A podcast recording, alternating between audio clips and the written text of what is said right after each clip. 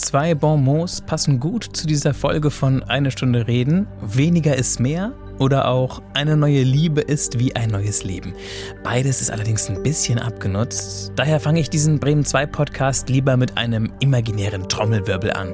Sehr verehrte Damen und Herren, meine Zufallsbegegnung ist diesmal niemand Geringeres als die erste Aufsichtsbeamtin in der Geschichte des Bremer Hauptbahnhofs. Also ich muss dazu sagen, das war ja eine wirkliche Männerdomäne da auch habe mich dann durchgesetzt und das waren die damals mit der roten Mütze, die auch auf dem Bahnsteig okay. das absolute Sagen hatten. Ja, ich durfte dann auf die Leute los. Das habe ich fast sechs Jahre lang okay. gemacht. Wenn ich so zurückblicke, ja, das war so richtig die geilste Zeit meines Lebens. Leider bricht Katrin Wernecke zusammen und muss sich früher als geplant von diesem Traumjob verabschieden.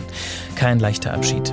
Noch schwieriger war allerdings der Umzug als Grundschülerin aus der schwäbischen Provinz nach Bremerhaven. Dass es kein Urlaub ist, habe ich erst im Zug nach Bremerhaven erfahren. Ich hatte keine Chance, mich zu verabschieden. Weder von den Nachbarn, noch von der Oma, noch von der Lehrerin oder vom Hund oder wie auch immer. Und das verbinde ich jetzt, ich als fast alte Frau, immer noch mit einer riesengroßen Wut auf meine Eltern, die mir das nicht gesagt haben. Katrin Wernecke war zweimal verheiratet, schwimmt ganz gerne gegen den Strom, lebt inzwischen in Lilienthal und sieht das Glas eher halb voll als halb leer. Sie ist der erste eine Stunde Redengast, der mir etwas mitgebracht hat. Was? Das ist jetzt gleich zu hören hier in der ARD Audiothek. Hallo Katrin Wernecke. Hallo Mario Neumann.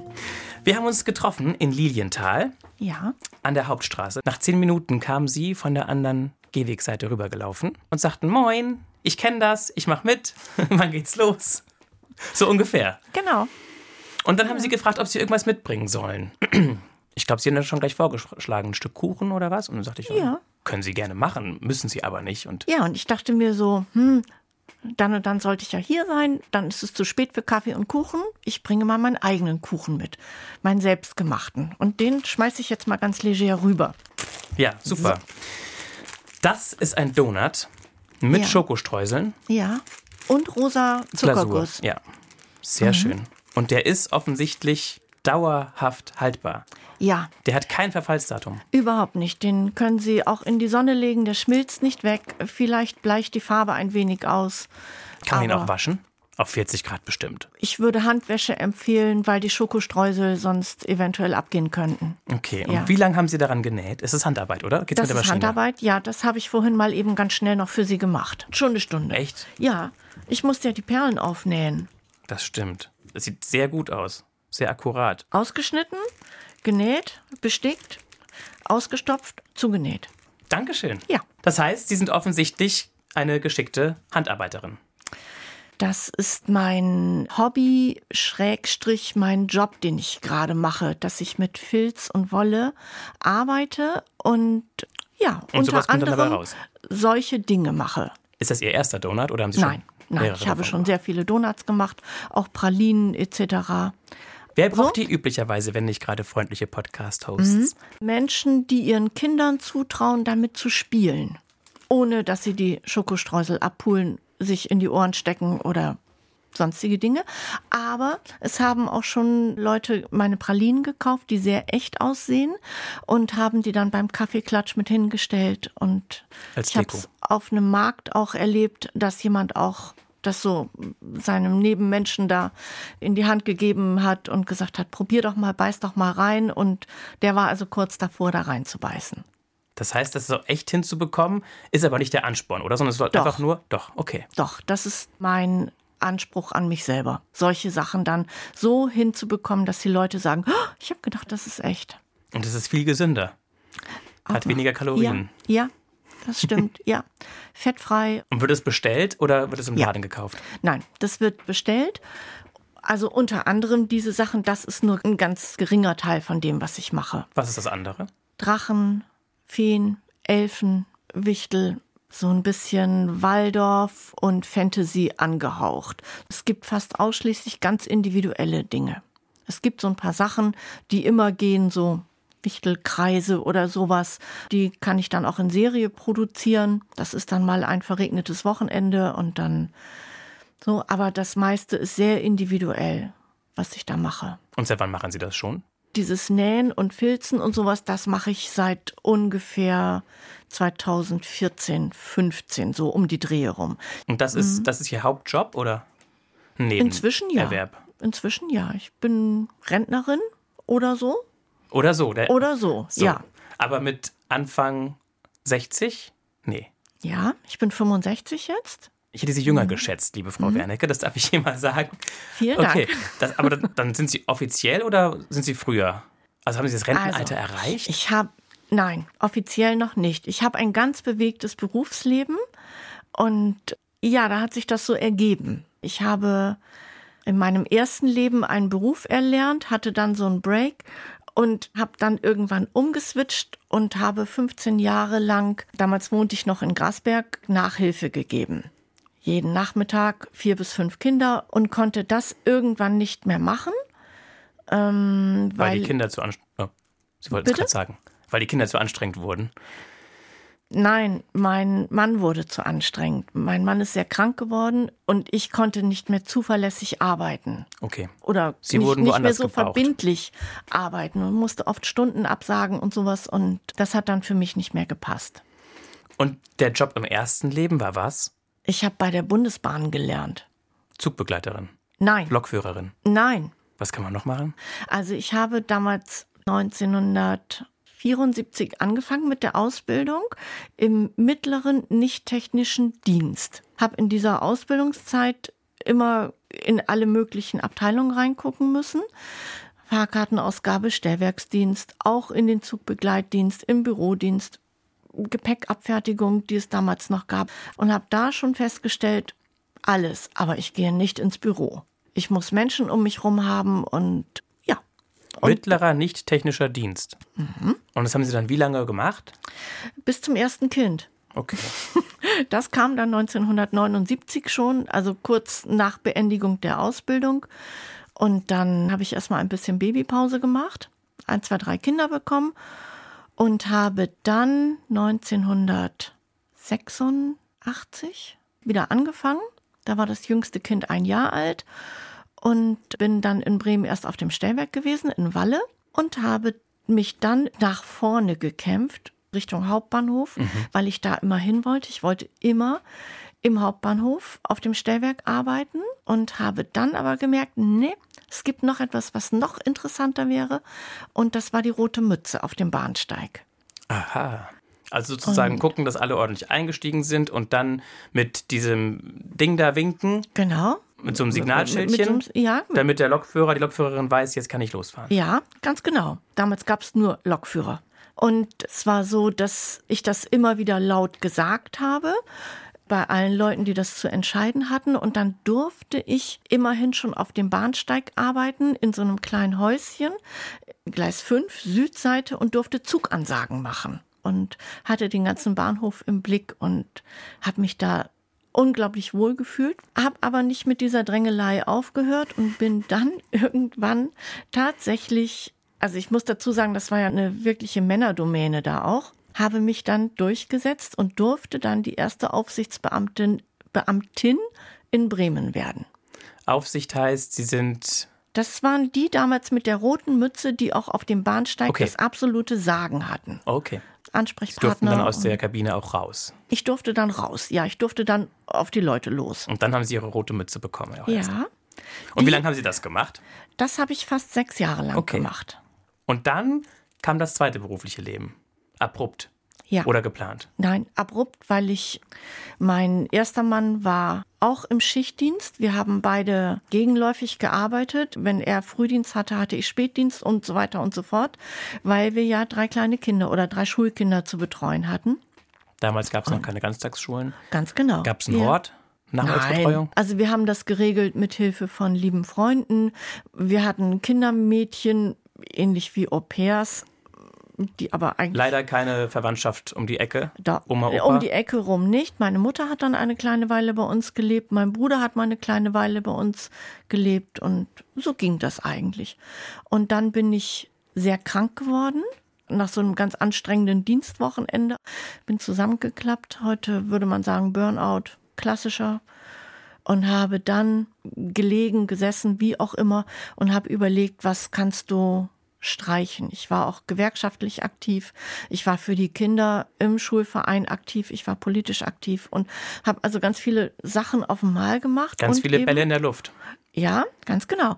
Und eben auch diese drei Kinder und einen Volltime-Job. Ich wohnte in Wopswede, hatte kein Auto, musste immer mit öffentlichen Verkehrsmitteln nach Bremen reinfahren und das im Dreischichtensystem.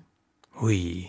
Ja, und dann kam der Zusammenbruch und da war so der Job mit das erste, was ich aufgegeben habe. Obwohl Sie unbedingt die rote Mütze tragen ja, wollten und so lange ja. und so und, beständig darauf hingearbeitet und haben. Und weil das auch wirklich mein Traumjob gewesen ist und immer noch, wenn ich so zurückblicke, sagen kann, ja, das war so richtig die geilste Zeit meines Lebens. Und ich habe Des beruflichen Lebens zumindest.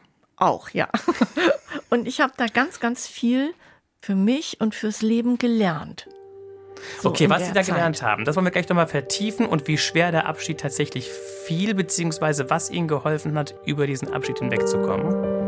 Sie gucken okay, große ja. Augen. Vorher gucken wir kurz in die Schachtel mit den kleinen Fragen des Lebens. Ja. Sie dürfen drei Zettel ziehen, aufhalten, so. vorlesen und direkt beantworten. Ja. Ist Ihr Glas meistens halb leer oder halb voll? Halb voll. Ja. Also es gab auch Zeiten, da war es eher ganz leer, so. Und auch wirklich ganz leer oder einfach nur von der Wahrnehmung her ganz leer? Doch, es, es gab auch Zeiten, da war das ganz leer gelutscht. War vielleicht noch eine kleine Pfütze drin und aber doch, und inzwischen ist es so, dass es eher halb voll ist. In welchem Bereich dürfte es am ehesten mal ganz voll sein? Wo wäre es am nötigsten? Jetzt ganz aktuell im Zwischenmenschlichen mehr Kontakt. Da müsste ich mehr haben. Vermutlich auch durch Corona ein bisschen. Ja, plädiert. spielt noch was anderes mit rein. Zu Beginn der Corona-Zeit ist mein zweiter Mann verstorben. So, er ging, ja. Corona kam. Ja. Dann natürlich das, doppelte Breitseite. Das, ja, ganz genau. Das war wirklich sehr anstrengend und nee, das war nicht sehr anstrengend. Das habe ich in den ersten Wochen und Monaten nicht so wahrgenommen. Und dann irgendwann, als dann der Sommer vorbei war, der Herbst kam, als es düster wurde und und das Klingeln an der Haustür wirklich ausblieb und man keine, keine Kontakte mehr hatte. Da habe ich auch gemerkt, wie still es im Haus ist und, und so. Und mhm. dann sind Sie vermutlich, wie ich Sie einschätze, in die Offensive gegangen. Ja. Vermutlich nicht sofort, vermutlich nicht so engagiert, aber so nach und nach. Ja. Oder sind Sie im Schneckenhaus gesessen? Ja, ich bin dann ein Jahr nachdem, also mein Mann ist im Februar 2020 verstorben und ich bin im Frühjahr, Frühsommer 2021 von Grasberg nach Lilienthal City gezogen. Da wohne ich jetzt ein Jahr. Auch ganz bewusst, weil mir klar war, da komme ich unter Menschen. Da muss ich nicht warten, bis der Bus fährt. Ja, und das ist ja, ja. wohl offensiv. Ja. Die Sachen ja. einzupacken, durchzusortieren, Kartons zu ein, nehmen und zu sagen. Ein Haus aufzulösen und ja. Ähm, gut. Ja. Mutig. Toll. Die nächste Frage bitte. Ja. Welchen Modetrend haben Sie gern mitgemacht? Was war überflüssig? Das finde ich es gut, dass Sie diese Frage gezogen haben, weil Sie kennen sich ja offensichtlich mit zumindest Nähen aus. Aber jetzt gucken Sie so ein bisschen überrascht, als ob Mode äh, gar nichts mit Ihnen zu tun hätte. Nee, hat nicht so wirklich was mit mir zu tun. Also was definitiv überflüssig war, das waren Schulterpolster. Die waren überflüssig. Irgendwann in den 80ern. Ich fand das immer scheußlich. Und Warum? Weiß ich nicht. Ich fand es blöd. So, ich finde es immer noch blöd. Man hat sie Und auch gesehen oder hat man sie nicht gesehen? Die Polster. Doch, die hat man doch gesehen auf Fotos oder was? Gibt es doch immer noch schicke, auch von mir, schicke Fotos mit Schulterpolstern und so. Und welchen ich gerne mitgemacht habe, ich glaube, ich trage immer noch gerne kurze Röcke. Ja. Ja. Über dem Knie. Natürlich. Kurz. So, also nicht mehr so, so wie so ein breiter Gürtel wie vor diversen Jahren, hm. aber ja, ja, schön. Doch. Warum? Warum was? Freiheit? Präsenz? Was ist es? Vielleicht auch, weil ich meine Beine schön finde. Ja. Ja. Sehr gut. Ja, so und ja, weil ich mich da auch wohlfühle. Also ich ja. mag sie nicht im Winter tragen mit dicken Wollstrumpfhosen, aber so im Sommer gerne. Eine haben wir noch. Ja. Mögen Sie Kinder und mögen Kinder Sie. Sowohl als auch. Ich mag Kinder. Ich finde sie spannend, wenn sie neugierig sind, aber auch wenn sie schon so ihre Geschichte haben. Ich habe sehr, sehr gerne viele Jahre mit Kindern zusammengearbeitet. Genieße es immer noch, wenn ich was mit Kindern zu tun habe. Wie alt waren denn die Nachhilfeschülerinnen und Schüler von bis? Zwischen zweiter Klasse und Pubertät. Mhm. Und haben Sie schon Enkel? Nee. Ja. Und sind Sie so die Oma, die sehr oft da ist, oder? Mein Enkelkind wohnt in Bayern. Das ist nicht so einfach. Aber wenn wir uns sehen, sehen wir uns sehr intensiv. Schön. So, Und was kriegen Sie für ein Feedback? Was mögen Kinder an Ihnen? dass ich so gerne Quatsch mache. Machen Sie. Ja. Super. Ja, ich kann Geschichten erzählen, ich kann mir Geschichten ausdenken und lese gerne vor und gehe dann in diesen Geschichten auch mit und spinne das aus und ich bringe die auch zum Erzählen, die Kinder. Das kann ich. Schön. Haben wir gut geschafft? Ja. Der Burnout, der Zusammenbruch, mussten Sie auch in eine Klinik? Nein, das war dann noch nicht so. Wollten Sie denn gerne? Im Rückblick hätten na- Sie gerne gewollt? Nein. Also vielleicht später mal, um diese ganze Zeit aufzuarbeiten, weil ich dann nicht nur den Beruf aufgegeben habe, sondern auch den ersten Mann. Und das kam so alles zusammen. Und das hätte ich gerne hinterher mal gründlich aufgearbeitet. Mhm. Der erste ja. Mann ist ja auch der Papa von den drei Kindern. Ganz genau. Ja. Und den haben Sie in die Wüste geschickt oder wie man so sagt? Oder was meinen Sie mit nein, aufgegeben? nein, wir haben uns in beiderseitigem Einvernehmen getrennt. Der Ja. Beruf, der, die rote Mütze, es war Ihnen vermutlich sehr schnell sehr klar, dass das zwar ein, ein toller beruflicher Punkt ist, an dem Sie sind, der aber sehr viel von Ihnen abverlangt Mhm. und das in Vollzeit, gemeinsam mit dem ehrenamtlichen Engagement, mit den Kindern, mit der Familie, das ist alles zu viel. Genau. Und der Punkt war auch, dass es zu dem Zeitpunkt noch nicht möglich war, im Betriebsdienst, so nannte man das, oder im Aufsichtsdienst Teilzeit zu arbeiten. Ich hätte also auch keine Stunden reduzieren können. Ich hätte Stunden reduzieren können und hätte dann aber ins Büro gemusst. Und das wollte ich nicht. also es war ganz oder gar nicht. Entweder oder. Ja. Und so. somit war klar, Ja, ich gebe es auf. Ja. gar nicht. Und das ist mir sehr, sehr schwer gefallen. Ja, das, ich habe dem lange nachgetrauert, auch dieser Bahnfamilie. So, und das, es gab da so einen so einen Zusammenhalt. Ja. Da war man füreinander da und äh, hat gerne miteinander gearbeitet oder auch mal nicht und konnte sich das aber auch sagen. Und also die ganzen Männer, mit denen ich da zusammengearbeitet habe, das waren wie, wie große oder kleine Brüder. So, ne? Familie halt. Schön. Und dann gab es eine Abschiedsfeier?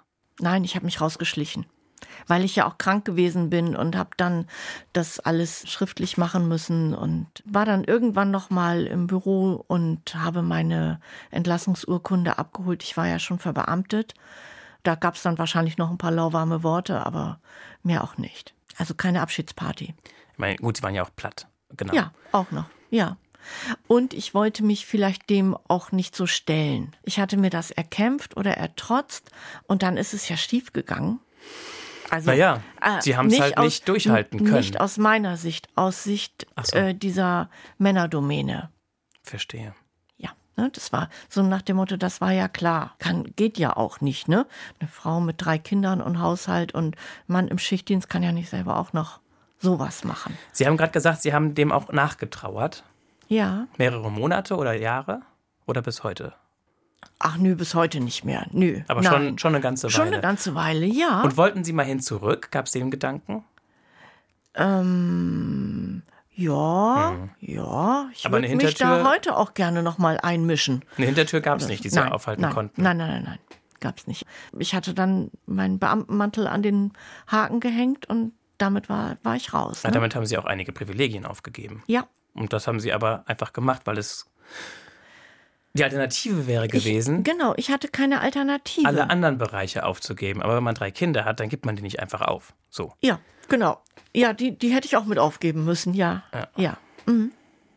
Und das wollte ich nicht. Und wenn der erste Mann aber die Rolle der Mutter ein bisschen mit übernommen hätte zu Hause? Das hat er ja. Ah, Ja, so, das, das war, äh, der war ein Okay. super, ein super Vater, alles gut. Nur auch für ihn war das ja eine belastende Zeit.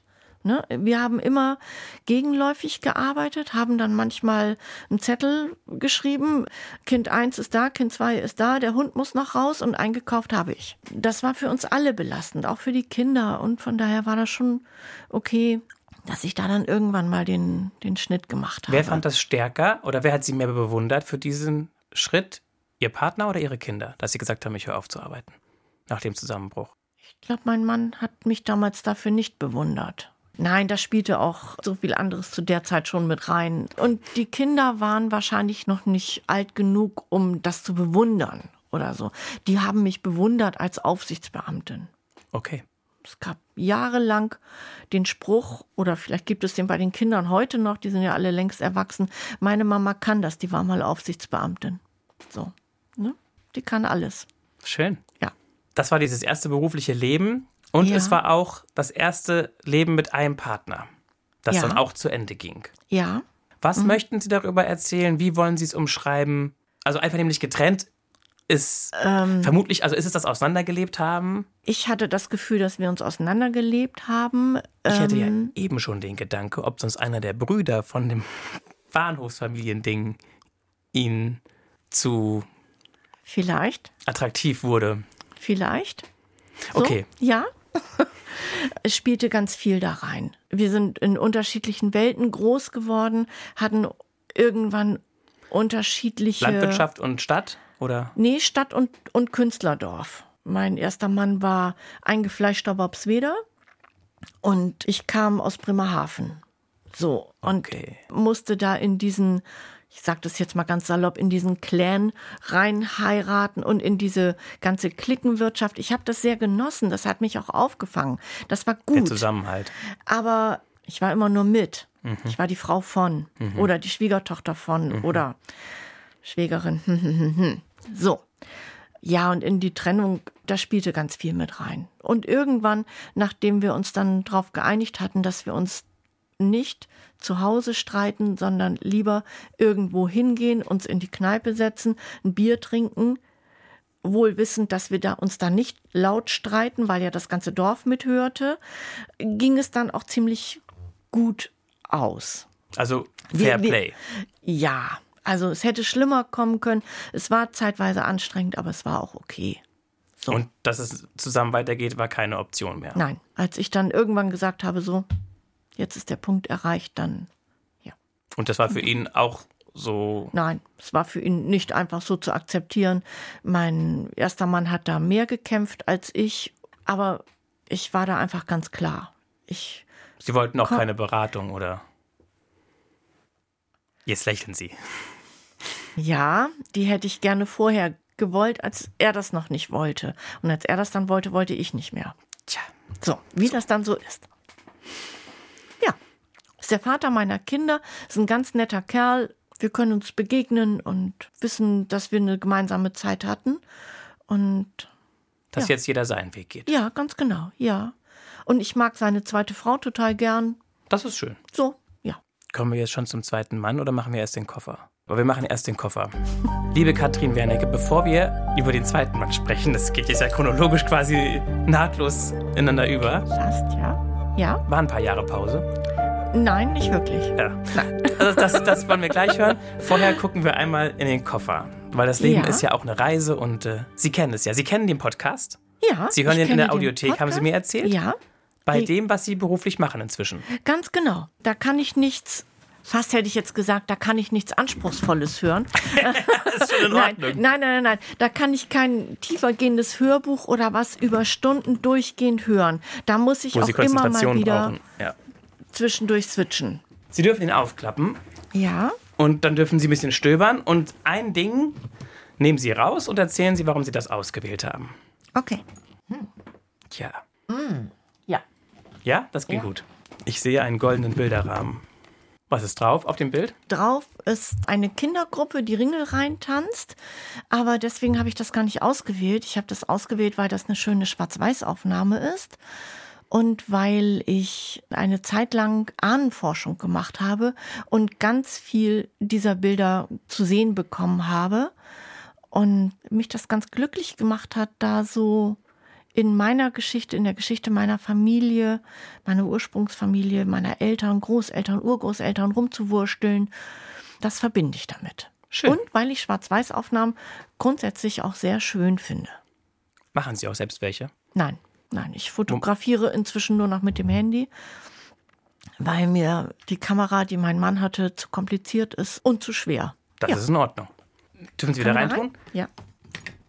Das heißt, jetzt muss ich nochmal nachfragen. In Bremerhaven, das ist ja eine Hafenstadt, ne? ja. Ist das so, dass Ihre Vorfahren aber da schon immer gelebt haben oder kamen die Nein. irgendwann dahin? Spannende Geschichte. Meine Eltern haben sich während des Zweiten Weltkriegs kennengelernt. Mein Vater war Schwabe und meine Mutter ist geboren in Wesermünde. Damals hieß Bremerhaven noch Wesermünde. Und mein Vater als schwäbischer Bäckerssohn ist äh, zur Marine gegangen, ist U-Boot-Fahrer geworden, hat während des Krieges meine Mutter kennengelernt und hat sie dann, sie, die Preußin aus der großen Stadt, nach dem Krieg mit runtergenommen in sein schwäbisches Dorf. Wow. Wow. Genau so war es auch. Wow. Mit ganz viel Stress, Ärger und, und das war für meine Mutter ganz bestimmt keine leichte, witzige Zeit. Und wo wurden Sie geboren? Ich wurde geboren in Schwäbisch Gmünd, aber da wurde ich auch nur geboren, da war das Krankenhaus und Dann ging es wieder aufs Dorf. ja, dann ging es wieder aufs Dorf, ja. In einen kleinen Ort unter Urbach, also an der Rems. Die Rems ist ein Nebenfluss vom Neckar. Und wann sind Sie da weggewandert? Ich bin da weggezogen worden zwischen der ersten und zweiten Klasse. Da war ja auch der Schuljahreswechsel immer um Ostern rum noch und bin dann nach den Osterferien in Bremerhaven weiter zur Schule, in die zweite Klasse gekommen. Wenn Sie an diesen Moment zurückdenken, was verbinden Sie mit diesem Moment? Mit dem Umzug Und dem Start in der zweiten Klasse mordsmäßig viel Wut, weil ich das, dass es kein Urlaub ist, habe ich erst im Zug nach Bremerhaven erfahren. Ich hatte keine Chance, mich zu verabschieden. Weder von den Nachbarn, noch von der Oma, noch von der Lehrerin oder vom Hund oder wie auch immer. Und das verbinde ich jetzt, ich als fast alte Frau, immer noch mit einer riesengroßen Wut. Auf. Ja, auf meine Eltern, die mir das nicht gesagt haben. Alle wussten das.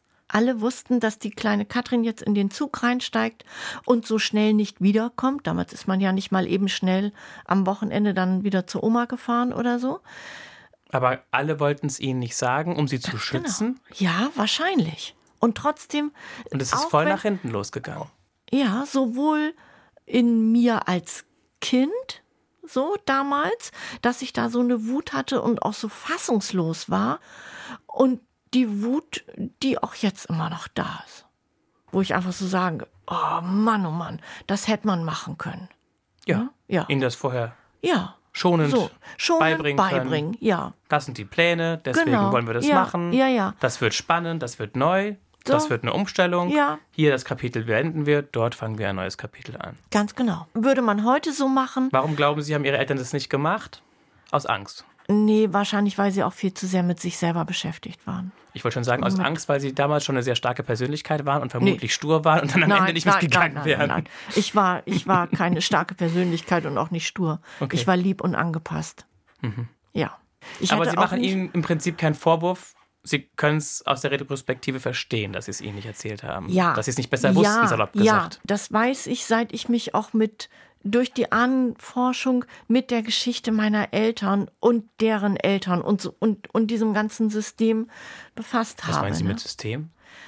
dieses ganze Familiensystem, in dem sie beide drin steckten. Meine Mutter konnte nicht, wie sie wollte, mein Vater konnte nicht, wie sie wollte, weil sie es beide nicht gelernt haben, weil sie beide nicht gelernt hatten, über ihre Gefühle zu sprechen, auf sich zu achten oder was. Und heute weiß ich, ja, okay, das war diese Generation. Die sind beide Anfang 20 geboren und sind dann in ihrer Jugend in den Krieg reingeschlittert. Die konnten das nicht anders und haben es auch nie anders von ihren Eltern erlebt, die ja auch wilde Zeiten hinter sich hatten mit Erstem Weltkrieg. Ich verstehe das schon und trotzdem ist da immer noch so eine, ja, so Und dann der erste tolle Moment in Bremerhaven? Der Blick aufs Wasser? Der erste, oh je, der erste tolle Moment in Bremerhaven, ich glaube, das war so dieses Erkennen, dass ich da aus dem Haus raus konnte und da fuhr die Straßenbahn. Damals gab es noch eine Straßenbahn in Bremerhaven, Ja, ganz genau. Und das zu sehen, das, das zu beobachten, ich glaube, das hat mich früh schon fasziniert. Die da, Züge. Die Züge, die Menschen, die Bewegung, so das, das Ganze da so.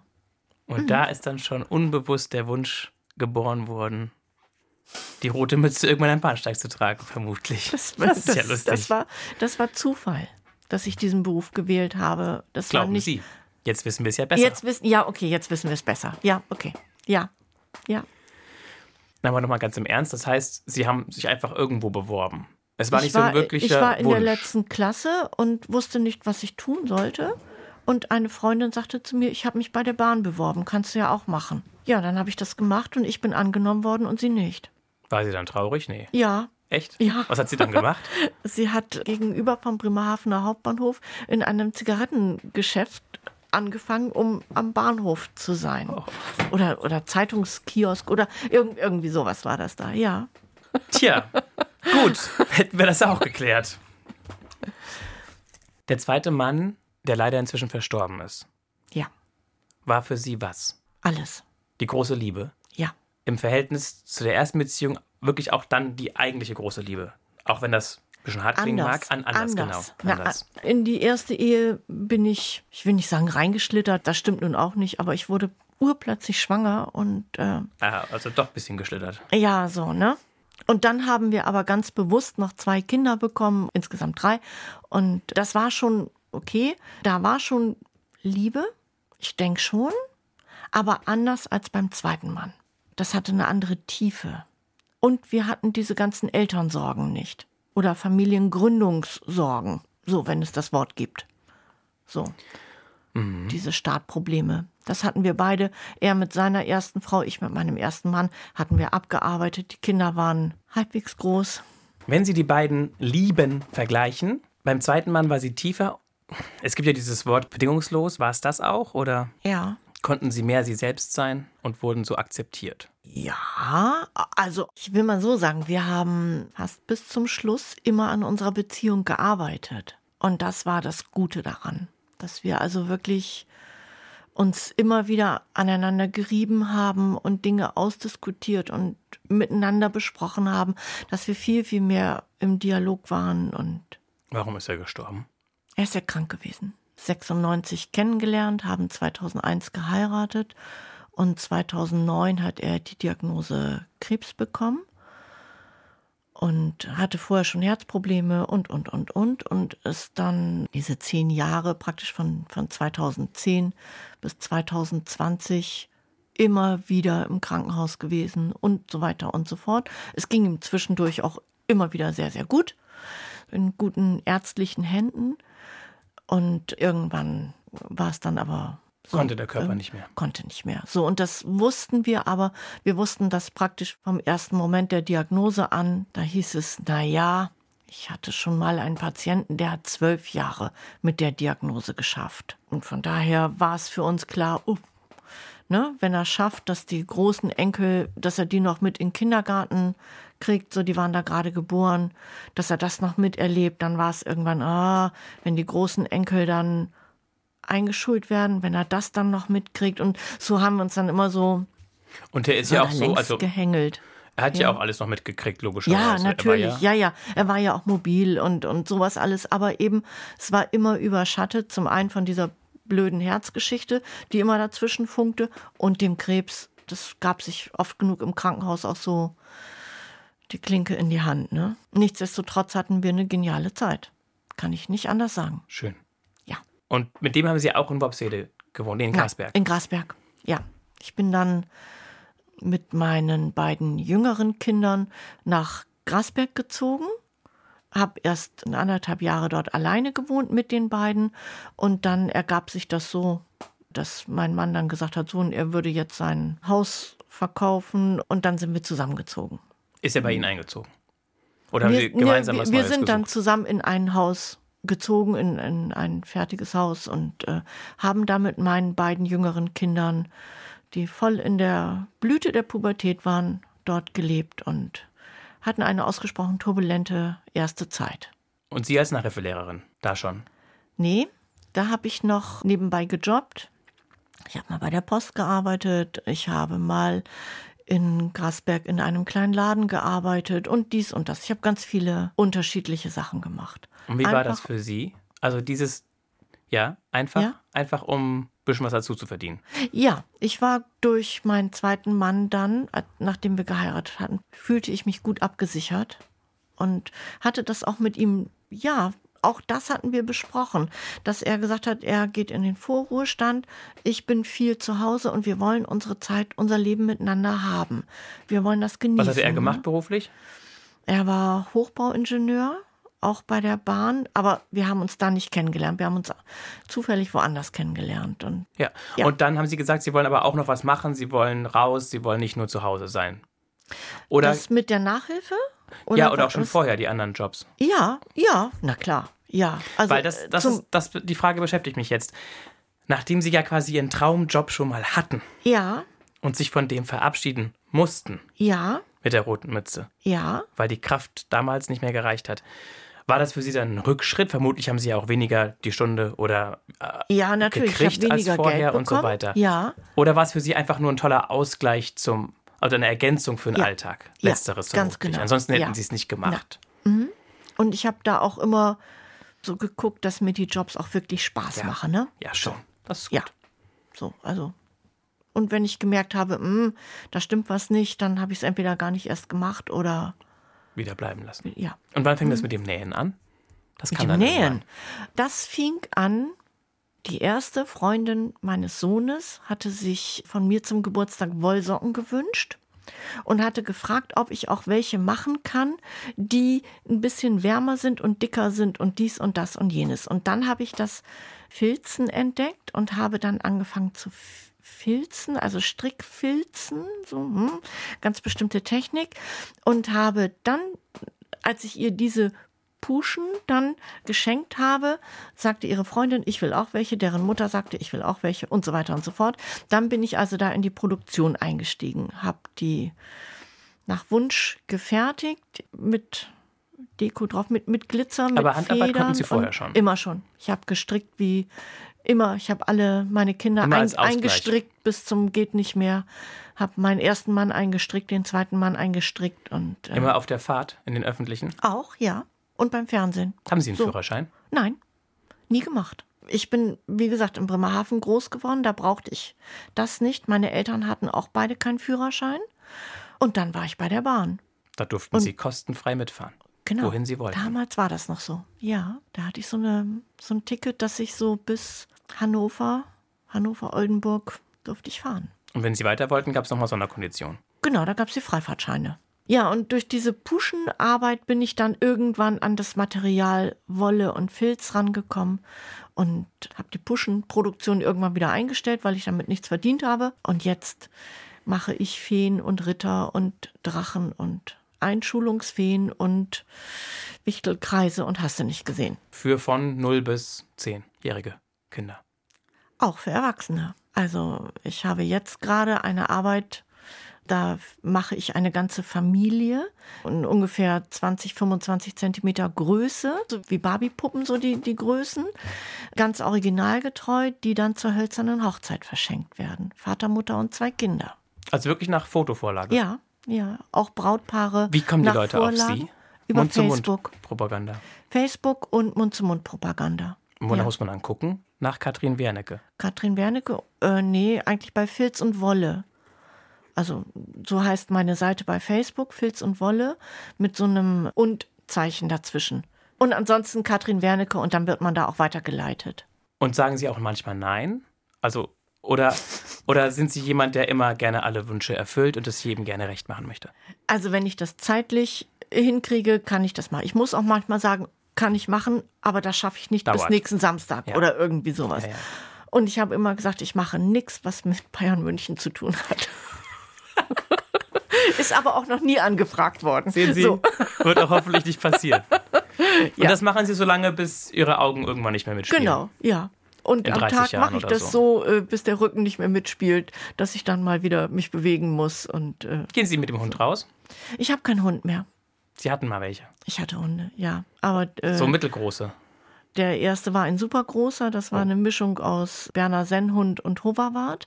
Und da haben wir bei 60 Kilo aufgehört zu wiegen. Und der zweite war eine Mischung aus Border Collie und Labrador und Das war, allem, in der, das allem, war aber in der Zeit mit dem zweiten Mann. Ja, genau. Als die Kinder schon ein bisschen größer waren. Erster Hund, erster Mann, zweiter Hund, zweiter Mann. Ach so, okay. So. Und dann ist der zweite Hund etwas vor meinem Mann gestorben und ja. Aber ansonsten bin ich ständig auf den Füßen unterwegs. Ich fahre nicht mehr Fahrrad. Ich laufe und laufe und laufe. Erlaufe mir meinen neuen Ort, Lilienthal und die Umgebung und mache es aber auch so, dass ich es jetzt genieße, die Straßenbahn vor der Haustür zu haben, dass ich mich in die Straßenbahn setze, irgendwo in Bremen aussteige und dann da mal gucke, wo ich hinkomme. Sie haben so ein türkisgrünes Armband mit weißen Buchstaben drauf. Ja, Irgendwas mit Calm. Yours Calm. Release Your Calm. Ich habe vor kurzem einen, Klingt nach einem Yogakurs. ganz genau, einen Yoga-Abend zusammen mit meiner Tochter verbracht und da haben wir das bekommen. Kommen wir zu den großen Fragen des Lebens. Die erste. Oh, Hilfe. Was ist Ihr größter Traum, der vermutlich unerfüllt bleiben wird? Was ist zu kurz gekommen in Ihrem Leben? Und zwar ist das eine Reise nach Schottland mit dem Zug.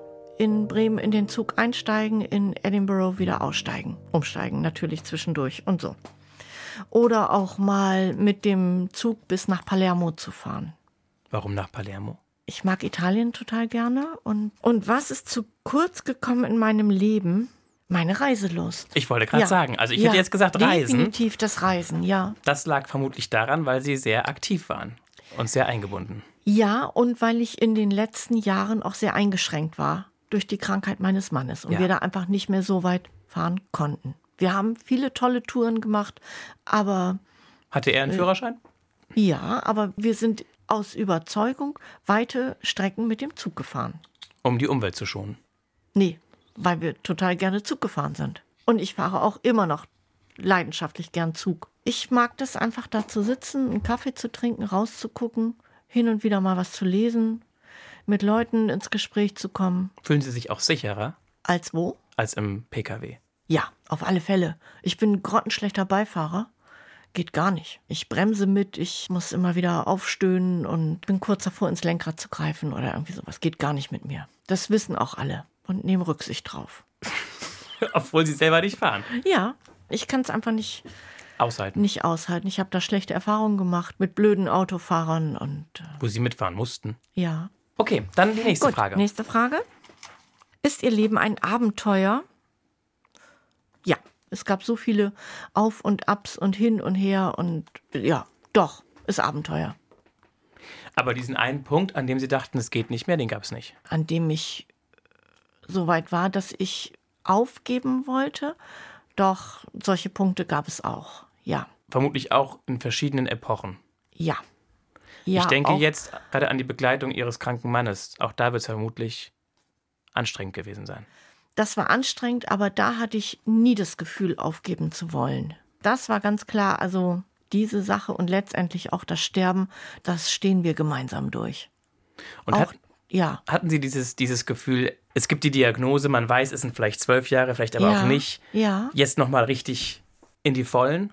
nee, also ich nicht. Mein Mann hatte das zwischenzeitlich immer mal wieder, dass er so gesagt hat, oh, ich müsste jetzt aber mal und dies noch machen und das noch machen.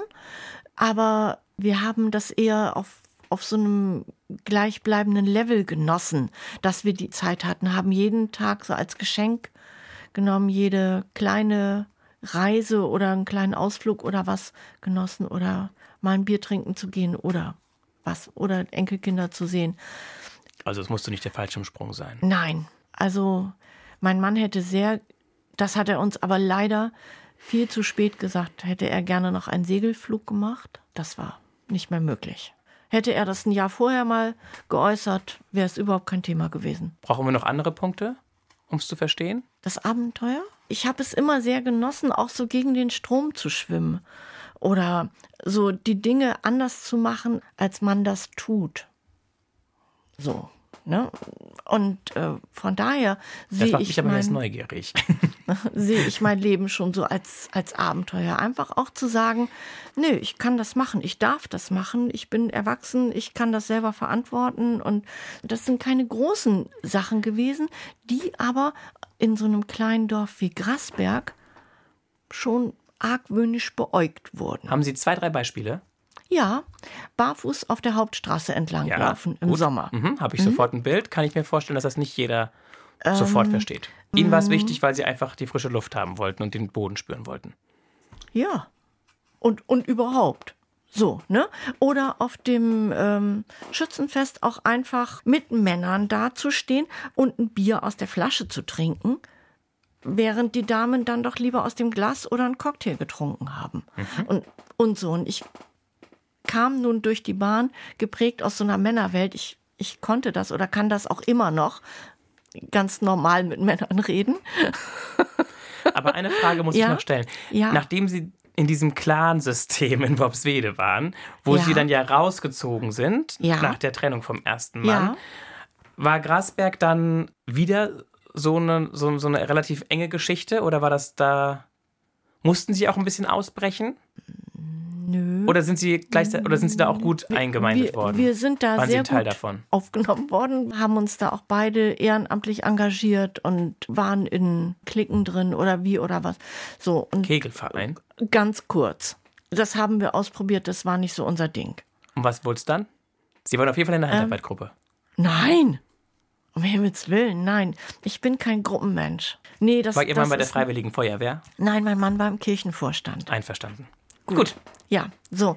Und ich habe in Grasberg vor vielen Jahren, das war 2006, die Kleiderbörse und das Möbellager ins Leben gerufen. Existiert immer noch. Für Sozialbedürftige. Ganz genau. Ich bin da längst raus, aber es läuft immer noch und schön. Das war mein Baby in Grasberg. Und durch die Nachhilfe waren wir einfach auch viel mal hier, mal da, mal, mal überall. Und das haben Sie ja eigentlich salopp gesagt, als Laien gemacht. Sie ja. waren ja keine Pädagogin. Genau, ich habe das gemacht, weil ich gemerkt bei meinem jüngsten Sohn gemerkt habe, der müsste eigentlich Nachhilfe haben. Und ich war damals alleinerziehend und hatte das Geld nicht dafür. Und da habe ich mir gedacht, so, du kannst Kindern Dinge vermitteln, zwar nicht meinen eigenen, aber anderer Leuts Kinder, und machst es aber so, dass die das bezahlen können. Ich bin also immer weit unten mit meinen Preisen geblieben, dass sich das auch wirklich jeder leisten konnte. Und was haben Sie mit Ihrem Kind gemacht? Mein Kind ist irgendwann seinen guten Weg gegangen, so ne. Aber auch ohne Nachhilfe. Auch, ohne Nachhilfe, wobei es ihnen nicht geschadet hätte. So. Wo sind wir denn jetzt? Wir haben noch eine Frage. Eine Frage. Entschuldigung, ich ganz Befummel vergessen. ich hier schon die ganze Zeit. Ja. Ist ja. das die richtige? Lesen Sie mal bitte. Leben Sie Plan A oder Plan B?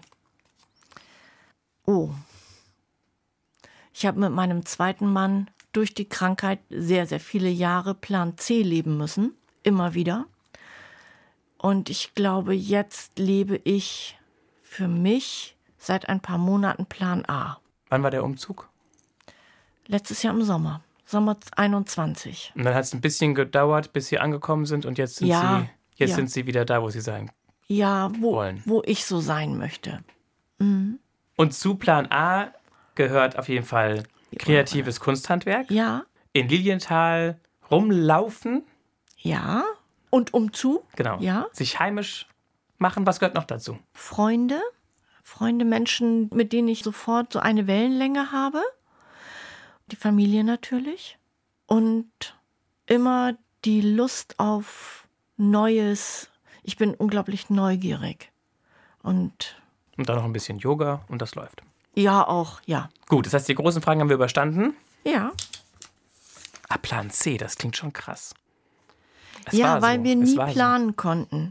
Ich, hm. Sobald wir irgendwo hingefahren sind. Sind Sie sauer auf den Krebs? Ja, ja, bisschen bin ich schon sauer drauf. Ja, es wäre ohne netter gewesen.